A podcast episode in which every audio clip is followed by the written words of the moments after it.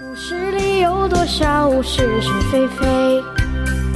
故事里有多少非非是是？《侍卫官杂记》，作者宋乔，有事了不讲。故事里的事，说不是就不是，是也不是。故事里的事。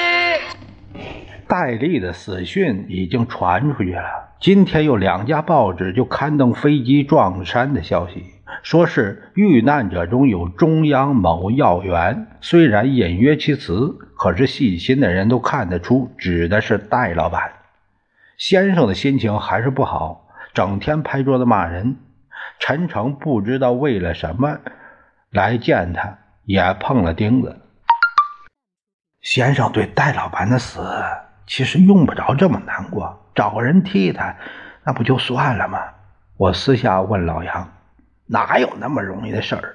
军统里照样有小组织，除掉戴老板本人，谁也抓不起来。老杨这样说。呃，这个曾家明怎么样？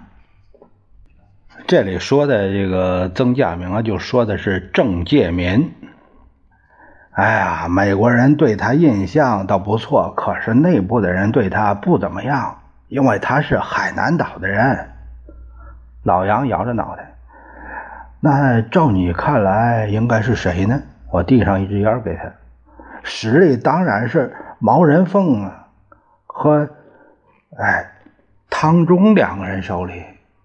这个说的汤中啊，实际指的是唐纵啊。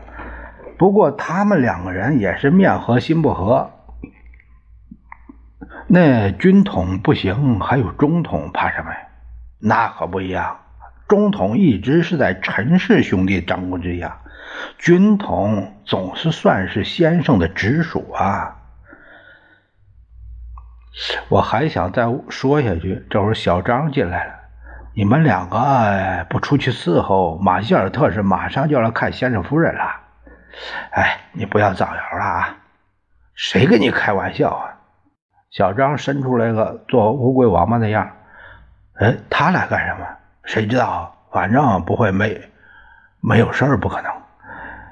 小张边走边说：“大约四十分钟，马歇尔还真来了，没有带他夫人。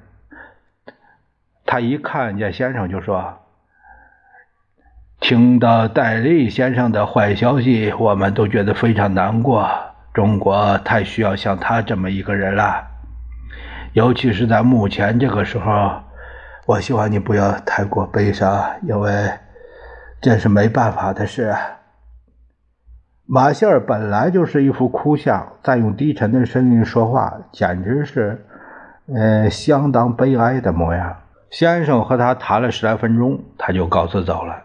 啊，原来他是吊唁戴老板呢。我说，可是他怎么会得到消息的？那有什么稀奇呀？我们能知道的，他更能知道。小张说：“美国人不是反对戴老板吗？